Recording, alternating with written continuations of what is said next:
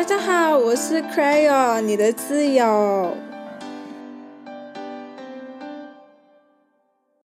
欢迎收听我们的第二期 Podcast。其实这一期 Podcast 是我录过这么多集，也没有很多啦，这是三期里面可以说是最迟录制的一集了。呃，因为我之前有说过，就是我希望我的 podcast 是一个很实时的一个 update 这样子。主要因为我 podcast 都是在分享生活啊什么这样子，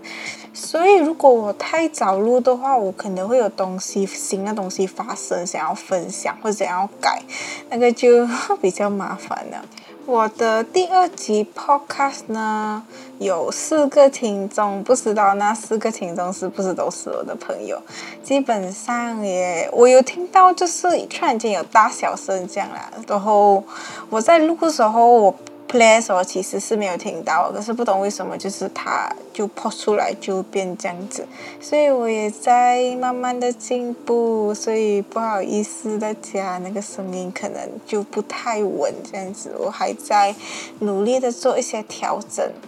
原本呢，这一期的 podcast 是要说关于到，呃，我在疫情学到了什么。我其实有在小红书写过关于到这个主题的一篇文章了的。然后呢，就有一些事情发生，然后我就决定要改这个主题。是关于到我很喜欢的一个综艺节目《披荆斩棘的哥哥》，不晓得大家有没有看？在进入那个主题前，我想跟大家分享一下，就是上个礼拜吧，也就是今天是十一月五号，就是上个礼拜啊，李欣怡更新了一个好像是 Member 的。video，呃，如果大家知道的话，应该也知道我很喜欢李心怡。我在讲什么？就是大家应该知道我很喜欢李心怡。就是那个 video 里面有关于到他去做了一个 podcast 比赛的评委，然后我就诶很好奇什么比赛来的，我去看了，哦，原来是玩 FM 有一个 podcast 的比赛。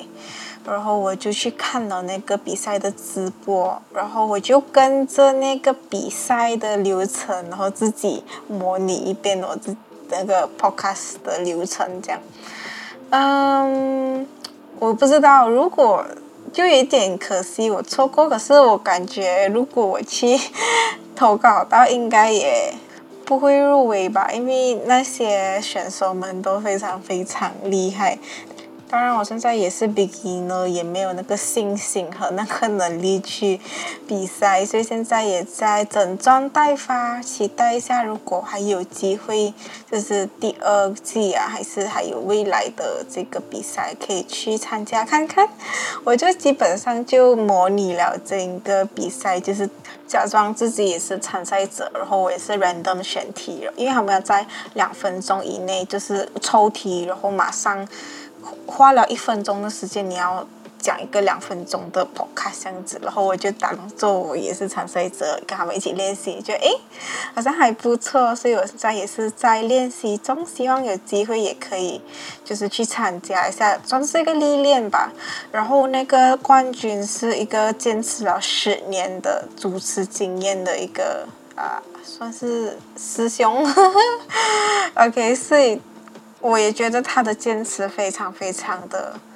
难人可贵啦，所以很多东西都需要坚持，所以加油！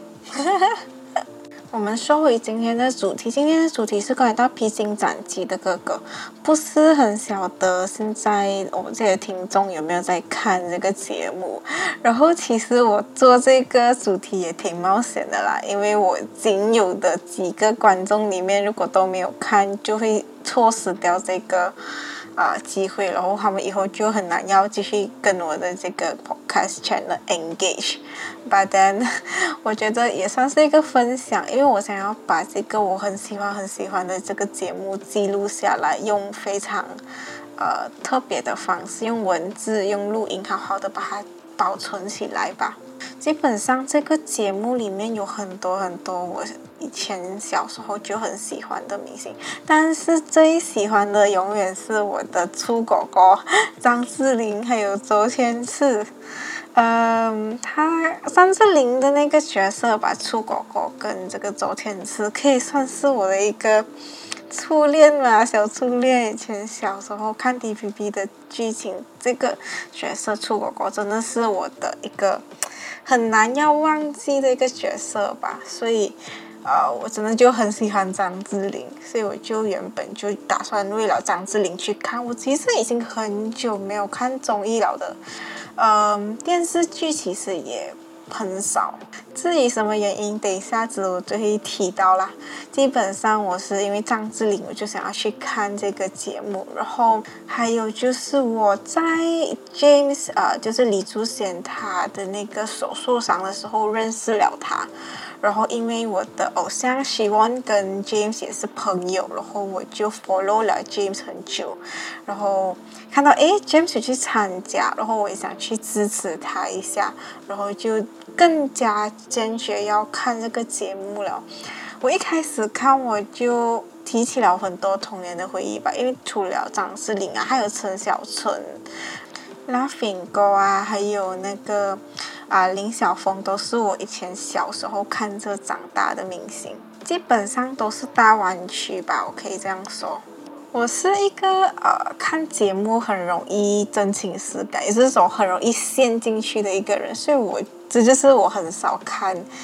啊综艺也好啊电视剧也好，因为我看了我很难走出来。或者是看完我就会很空虚，不要怀疑，就是有这样奇怪的人就是我，所以我就很少会去看这些节目，因为我看完我的情绪其实是会被影响的，我会空虚，会 emo，就是有这样奇怪的人。然后我今天就有录了这一期 podcast 来，就是好好的纪念一下吧，这个。我很喜欢的这个节目，也跟大家分享，就是主要分成四个，就是我在这个节目中学到的东西。所以这期的 podcast 可能会有一点长吧。如果你有看这个节目的人，我会觉得应该对来讲就不会那么长吧。我老实说，真的从这个节目上学了很多，尤其是这些四十平均年龄四十五十岁的一群男人，这群男人曾经都巅峰过。不管是你说啊，张智霖也好啊，陈小春啊，张晋啊，赵文卓。言承旭，就连敖犬，他们都曾经在年少的时候，就是二十岁也好，有些人比较年轻，是十多二十岁的时候，都巅峰过。现在也不是说不巅峰，因为人不可能永远在巅峰的嘛。就是他们已经到了那个，就是巅峰完了，已经到平淡期了的。然后就是看他们对待事情的处理方式啊，面对困难啊、挫折的一些方式，真的是我觉得。可以学到很多啊！如果你有真的是去细细的解开这些一个一个小细节。首先呢，第一个就是老天自有安排的这个想法。基本上怀疑，我觉得是叫老天自有安排吧。我觉得如果你说英文的话，就算意思不同，可是他的那个啊，他的理念是有点像 everything happens for a reason 这样子的那种概念、那种想法。基本上，这个老天自有安排，这个这句话是出自那个吴宗宪、刘德华他们有首歌叫。笨小孩，我相信九零后应该对这首歌非常熟悉吧？就是那个老天自有安排，OK，就是那一句歌词的由来。所以我对于这句话其实完全就不陌生。在整个节目里面，我听到第一个讲这句话的人，也有可能是因为他们的那个大合唱是唱这首歌，所以下意识就会有这个歌词在你的脑袋里面呢。基本上第一次唱。这个歌词的人是张晋，张晋就是他在第一次分组的时候，就是被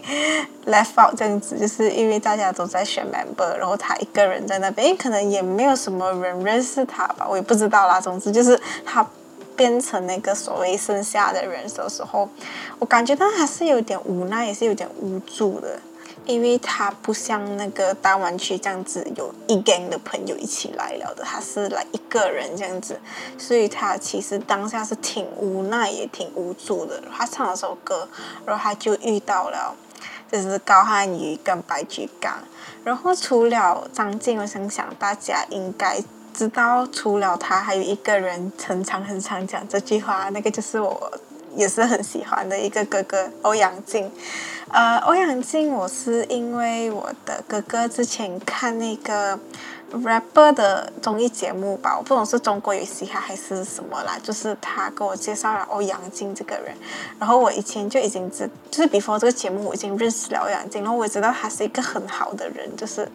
呃很开朗、很活泼的人。然后在节目里面，他其实一直在讲那句话，我觉得其实老天是有安排，这个是面对你人生改变不到或者你控制不到的事情时候的一个态度。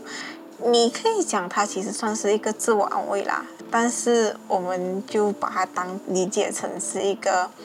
呃，面对这些你无法改变的事情，一个坦然的态度吧，就是就是事情发生了，我们就坦然的接受，然后努力去。如果需要补救，去去补救；如果不需要补救，我们就接受这件事情。就是，也因为，嗯，所谓的老天自有安排，我们很多事情就是当它发生的时候，我们总是会很来很无奈这样子。我会觉得说，哎呦，很可惜。但是我感觉到最后，都会是一个很好的安排。就像张晋当下应该也没有想到咯，到最后他会跟这两个小屁孩走到最后来变成很 close 的一个家庭这样子，开关于他家庭啦。因为在后面他们告白的那个片段那边，其实小白跟汉女都有问张晋说：“你是不是很后悔，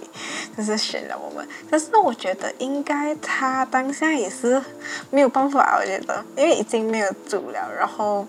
他也不知道这两个年年轻人是谁，他们完全不认识，连小白跟汉语本身都不熟对方，所以我觉得怎么说，他当下应该也是，哎呀，没有办法，我们马来西亚讲一句话要磨扁哦，就上着头喽，能淘汰嘛淘汰喽，也不能做什么，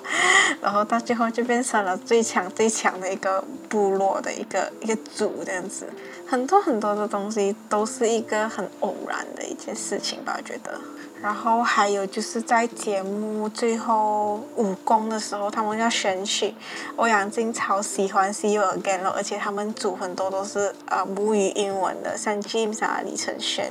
然后还有欧阳靖，他们唱《See You Again》，我觉得肯定是爆炸。But then 到最后他们没有选到那一首歌，也就因为没有选到那首歌，所以有了一个很特别、很特别的歌，就是那个如果还有明天。里面有那个黑头发、黑眼睛、黄皮肤、呼呼的。我今天一直唱歌，你们被关掉，应该没有那么难听吧？我觉得在一个四个月的披荆斩棘的整个节目，它就有点像一个人生的小写照的，因为我们是一路陪着那些哥哥从头到尾，就是感觉到我们见证着他们的啊一个小人生的一个整个过程，从诶。嗯，就是有一点无奈的选择。当慢慢哎事情变好了，就你你就会想到，哎，原来那件事情发生了，造就成这件事情。然后后面那个大湾区，它其实啊散掉了。我也是觉得，嗯，因为照理来说，陈小春他的人气是第一名嘛，我觉得应该，如而且大湾区散掉，我觉得陈小春挺可怜的，他一个人来。孤孤苦伶仃，在一张智霖他比较可以去来混到别人这样子，但是我觉得其实也是一个很好的安排，就因为他们这样子散掉了，然后那个谢天华他才有机会跟刘佳合作，因为谢天华他真的是一个，我也才知道原来他是一个很厉害的 dancer 来的，以前。就以为他是单纯的演员，原来现在因为这个节目才知道，哦，原来他的其实他的主业还其实真正一开始是由 dancer 开始的，就觉得哇，好神奇！我觉得所以就是感觉你可以讲算是自我安慰也好啦，可是就冥冥中都是有一个安排的，我觉得这个就是这群哥哥他们在面对问题的时候，他们的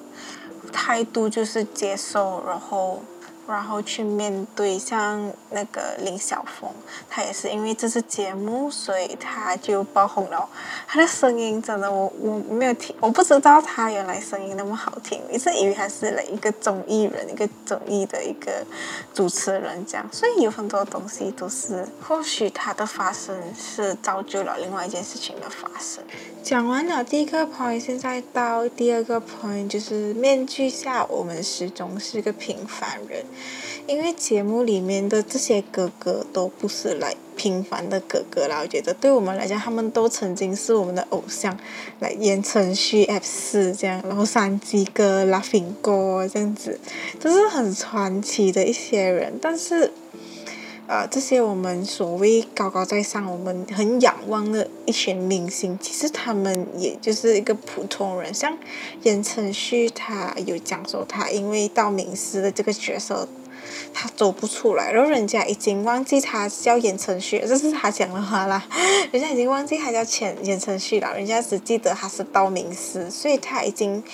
因为这个。啊，角色的成就，但同时他也被这个角色捆绑了。然后还有是后面他们有一首歌，就是给电影人的信，那个是我最喜欢，也是弄到我最感动的一个一个舞台呀。我们总是觉得哦，别人就是才华洋溢啊，就是觉得别人过到比我们好。但是其实大家都是平凡人，大家都有一个很脆弱的一面吧。我可以这样说，even though 他是言承旭，Oh my god，F 四零言承旭，他都有非常非常脆弱的一面。然后不止言承旭，还有呃那个张云龙，然后还有李承铉，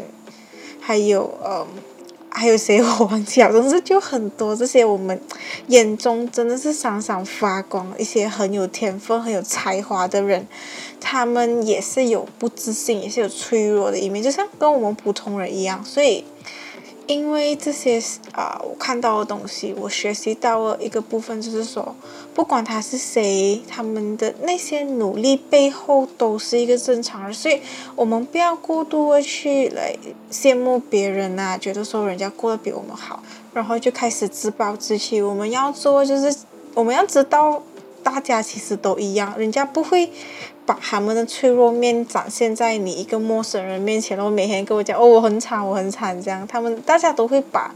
很自己不顺心啊、不开心的一面藏起来，而展现你他好的一面。所以我们不能够过度的去来羡慕别人，然后对自己自暴自弃。哦，这么我啊，这么家世这样不好啊，这么我。什么都不会这样子，别人其实也是有付出他的努力的，这是我学到了一点。所以我们要做就是接受自己所拥有的，然后呢去努力达到我们想要做的东西。如果你就也不一定说达到想做东西，一定是一个非常轰轰烈烈的一件东西来。如果你想要做一个就是平凡的过日子，但是人生不会这么容易给你平凡的过日子。所以我们像你要平凡，你是要努力平凡。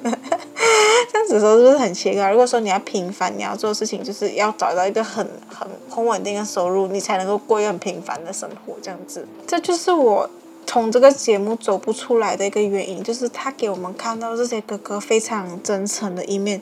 你要从另外一个角度看，他也是给我学习的一个教科书吧。就是这些成功人士的一生，现在免费的摆在我们的面前，给我们用，就是用 video，也不是写书，它就是实实在在的摆在我们的面前。我们可以用不同的角度去分析这件事情，去领悟啊，去学习，然后把自己的人生变得更好。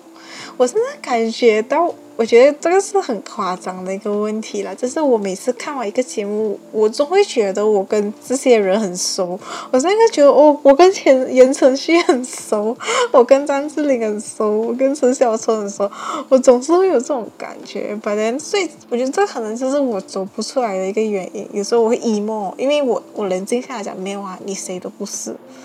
你跟这些人完全不熟。然后就开始 emo，为什么我我不能够是谁谁谁的新二代，跟这些人什么呀？就是有时候就是人会钻牛角尖嘛，对吧？但我们是要面对现实啊，但是就好好的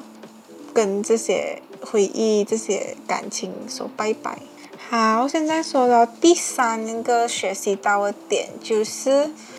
现在到第三个点，就是全能和成功并不是偶然这件事情。我们总会说，好像哦，八九十年代那些明星啊都很全能，就是像像我最喜欢张智霖这样，又会唱歌又会演戏，像在 TVB 啊都是会唱歌演戏。我一开始我一直以为张晋他是香港人，就是香港出生的，然后才知道哦，原来他是重庆人。因为他的广东话就很溜啊，因为如果他广东话不好，他要怎样跟蔡少芬沟通？所以我就 assume 他广东，因为他广东话真的是很好啦。然后我就以为他是香港人，过后才发现哦，原来他是重庆人，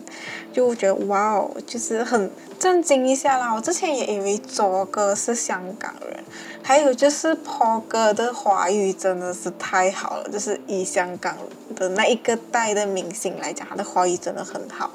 所以我觉得，就是这些明星，他们那个时候因为要去香港，他们那个时候你要红啊，你最多资源就是在香港，所以他们就要到香港去。而到香港去，你你只能学，你只能学粤语，你一定要入乡随俗。你不学，还有傣巴人可以学，傣巴人你可以选。所以这就是被逼无奈也好啦，就是也是为了生活也好。我真是很佩服他们，就是我们那一代父父辈代的人啊。但在看这个节目的你跟我，也见证了一个，不是一个，也见证了几个全能明星的诞生。第一个我真的是很佩服，也是很喜欢的一个哥哥，就是刘佳。刘佳是一个专业的舞者，就是不是那种现代舞，是那种很艺术，我们可以堪称他为艺术家吧。他从小就是。很小，就是在那个啊寄宿学校长大，好像是过他是在军校毕业的。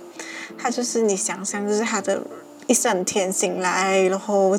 练习练习练习练习，然后睡觉这样。就是他人他的童年比较少这种玩乐啊，这种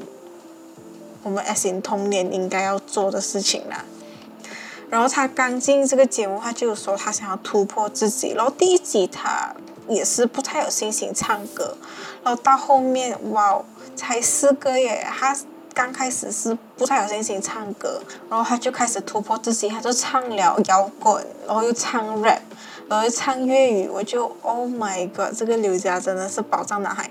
当然节目里面其实很少他就是啊练习的片段。可是我相信他肯定肯定肯定从那个没有信心唱歌到可以挑战这么这么多的歌路，他肯定是付出了很多努力。所以你看，短短的四个月，一个全能的明星在我们的面前诞生了。这个其实也证明了这件事情并不是完全的不可能发生啊，因为时间就在那边摆给我们看啊，他就这样子从一个。唱歌都不太有信心的，然后就披荆斩棘这样子过来。我们其实也是见证着这件事情发生，所以在办这件事情其实是有可能发生的，只要你够努力。当然，我们也需要一个很好的。舞台、很好的。这些资源呐。我们先排除这些因素，但是如果你在这些前提下努力，是可以办到这些事情的。然后还有就是我之前有讲的。James。哇，James 他真的是很勇敢，我很难想象了一个你在西方国家，就是背景西方国家长大的一个人，然后你现在要来这个这样的节目，连中文都说不好。如果万一他没有遇到李承铉怎么办？来，你不，我觉得是是我的话，我也很怕来，尤其是我要上节目诶，然后而且我。中文又不好，然后我又要跟这些所谓的大人物啊，这些大明星、传奇人物相处。我我懂他是传奇人物，可是我连他怎样传奇、哪里传奇我都不知道。我随随便便不小心得罪了一个大佬，我就 完蛋了嘞！我真的是很佩服他的勇气啦。然后，而且这个是真人秀节目，他的助理不可能一直带着他、帮助他的。我真是觉得太。需要很大很大的勇气啦。虽然你讲说他明星，可是说话他也是一个普通人啊。这个也是要跨出一个很大的一步诶。你要，而且在中国这个这么大市场，真的是非常非常有压力啦。等下他不是你讲错什么话什么这样。我真的是觉得他真的是来披荆斩棘了，而且从头开始他不敢碰吉他，到后面啊要结束的时候，我记得李承铉好像是跟张琪还是 p 哥讲，你看他刚来的时候他根本不碰吉他，到现在他还是不能够来弹完整首 complete 的，可是他有去面对他这个问题，然后。就是尝试再去碰他最喜欢的吉他，我很难想象啊！你一个一你一一直很骄傲，你一个很喜欢的东西，你永远不能够动，永远不能够碰，是怎样一个感觉？我真是觉得，真的是很，我也不知道要用什么形容词啊，就是很艰辛咯。说完 James，然后到言承旭。言承旭他那个时候也是在风口浪上面爆红的，那个时候红的时候就演一部戏，我就出来唱歌。言承旭有讲过，其实他们那个时候没有真正意义上的跳舞啦，一些很很专业的跳舞，就是因为刚好那个时候红嘛，我就开始出歌，然后就开始出去表演。可是他没有真正意义上受过这些所谓男团的训练，所以他还蛮打动我的部分是，他遇到林志炫。他就很很虚心的跟林志炫从发音开始学，可是当然林志林志炫老师也是很很谦卑吧，就很好很耐心的愿意教他，我觉得很很难得遇到这样子的机会啦，真的人生中。然后他一开始是没有信心去唱歌的。可是因为那时候其实他男团也没有，我觉得也是刚好就是冲他红了，然后就一直去商业活动，一直去消费。但如果你真的是以管理地来讲，我觉得应该也。没有很高啦，我个人觉得啦，不要碰我。OK，总之就是，嗯，他开始唱歌，然后到后面他还跳了舞，然后他为了要跳舞，他就一直说服张晋他们给他跳舞，然后他既然接受了这个重大的任务，他就做到底，他真的是。啊，练习了三十个小时，然后他们就是休息可以回家的那个礼拜，还是一整个礼拜都没有回家，就每天一直练，一直练，一直练。这个真的是我看到一个来，诶，他是明星诶，还是言承旭诶，还是 F 四诶，他是大明星，他都这么努力，那我们有什么借口不努力？是不是？然后到那个真正的公演的时候。他唱粤语歌，这是我很 surprise 很 surprise，因为粤语其实很难发音的。然后基本上，因为我我也不会粤语啊，所以他有没有发音错，我是不知道。可是有其他在小春哥啊几几个讲粤语的老呃前辈面前，应该是不会跑太远呐。可是真的不容易啦。所以这些人他们成功，他们变全能背后真的是有我们看不到的付出。所以，我们不要只光想着人家有天分，我们也是要努力向这。如果你真的是要做到一件事情，你就要努力向这一步来走，走进它，努力努力去达到你的目标。因为我们很长就是会钻牛角尖，其实，在我们失败的时候，我们就开始想，哇，怎么我不这样，我不那样，然后就开始自暴自弃，所以自暴自弃真的是没有用的了，所以我们就要加油，就算连明星也在加油，是我们觉得有天分的人啊，我们所谓有天分有资源的人也在努力，所以我们这些平平凡的凡夫俗子更需更需要努力啦。现在我们进入最后一个点，也是我感触最深、最深、最深、最深的一个点，就是一切美好的东西它都会过去，然后我们很常会想要把美好的东西留出来，我们最依赖在某个物件上面，或者是我们不想要让这个东西美好的瞬间。离开，但是时间是把握不住，时间就会在我们不经意的时候就这样走掉、流失掉。就像我看这个节目，因为我很喜欢，我不舍得它完，然后我不舍得去看。但事实上就是 OK 啊，我可能可以永远不看，然后是永远不玩。但事实就是这个节目就完了。所以我觉得我们要做什么，就是对于这些我们依依不舍，就是看不开，然后不舍得的东西，就是。好好的跟他道别，好好的放下，然后往前走。这是我对于整个节目最感触的一个部分，就是在 p o 哥他有一个告白的最后一个晚上时候，他说他担心他会忘记这些哥哥们。然后我觉得，就是他的忘记其实是很现实的一件事情，因为我们时间一过了，我们美好的东西就会慢慢的越来越模糊，这是很难很难避免的。可是我觉得我们现在的现代人已经比以前人幸运很多，是因为我们可以用呃，可以用录影的来记录下来，因为有时候文字是来你写这个文字，你你记不到，就是你看到那个文字，你会没有什么印象。但是在的人就比较幸运，我们有这些可以录起来的东西，可以把画面就是定格，可以把它就是收藏起来。但是意义上，我们还是会把这些美好的东西忘记掉。我们很害怕我们会忘记我们美好的童年啊，就是如果父母家人还。健在的时候，我们会忘记这个美好瞬间，但是没有没有办法，这就是人生，就是美好的东西，它就会这样一瞬间，我们不注意的时候就走掉。就像那个张智霖，他跟张晋还有尹正在最后武功的那个给电影人的心，那个是我哭到最惨最惨的一个节目，因为里面是我的。一个童年吧，我觉得，因为张智霖就是我看这个节目的一个主要的原因，而且里面有播到我很喜欢的出狗狗，还有那个周天赐的画面。周天赐没有出狗狗，是张智霖在跟那个画面讲拜拜。就是我，我其实也是一直很希望说张智霖如果可以，他可以永远三十岁嘛，他可以永远做出狗狗这样子。可是不能，就是我很舍不得。因为，而且就是因为我喜欢张智霖这么久了，我都没有见过他本人，我很担心，就是哪一天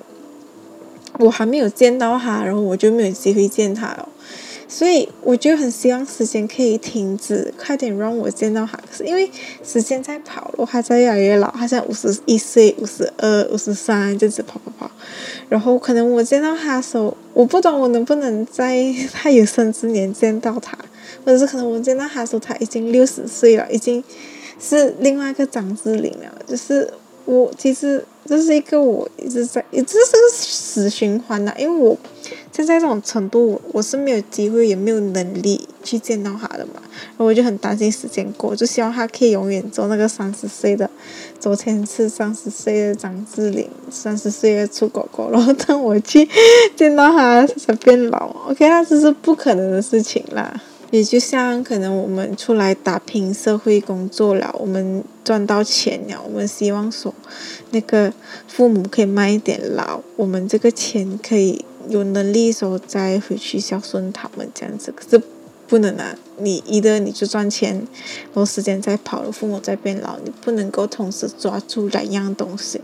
这就是人生的现实跟人生的残酷吧。毕竟三季的哥哥完了，我真的也是很舍不得啦。就算他有第二季，可是你的人不一样了，你全部东西都不一样了，那个感觉已经找不回来了。但是有什么办法呢？时间就这样过去，然后，所以我只能好好的像张智霖在那个啊舞台里面跟以前的张智霖道别一样，我就好好的在这里把我这四个月的这些。我这四个月虽然讲说我我只是观众，我没有真正在里面生活，可是孤单的我，在四个四个月有了这个节目的陪伴，我真的是感觉到我也跟他们一起去宿舍住了四个月，我真的感觉到我跟他们都很熟，但是我不懂这个是不是只有我这样想，还是这就是观众们的一个感想啊？这也只是这个节目抓住人心的一个点吧，我觉得。嗯，就好好的跟这个节目用这个 podcast，还有用文字的方式，好好把它记录下来，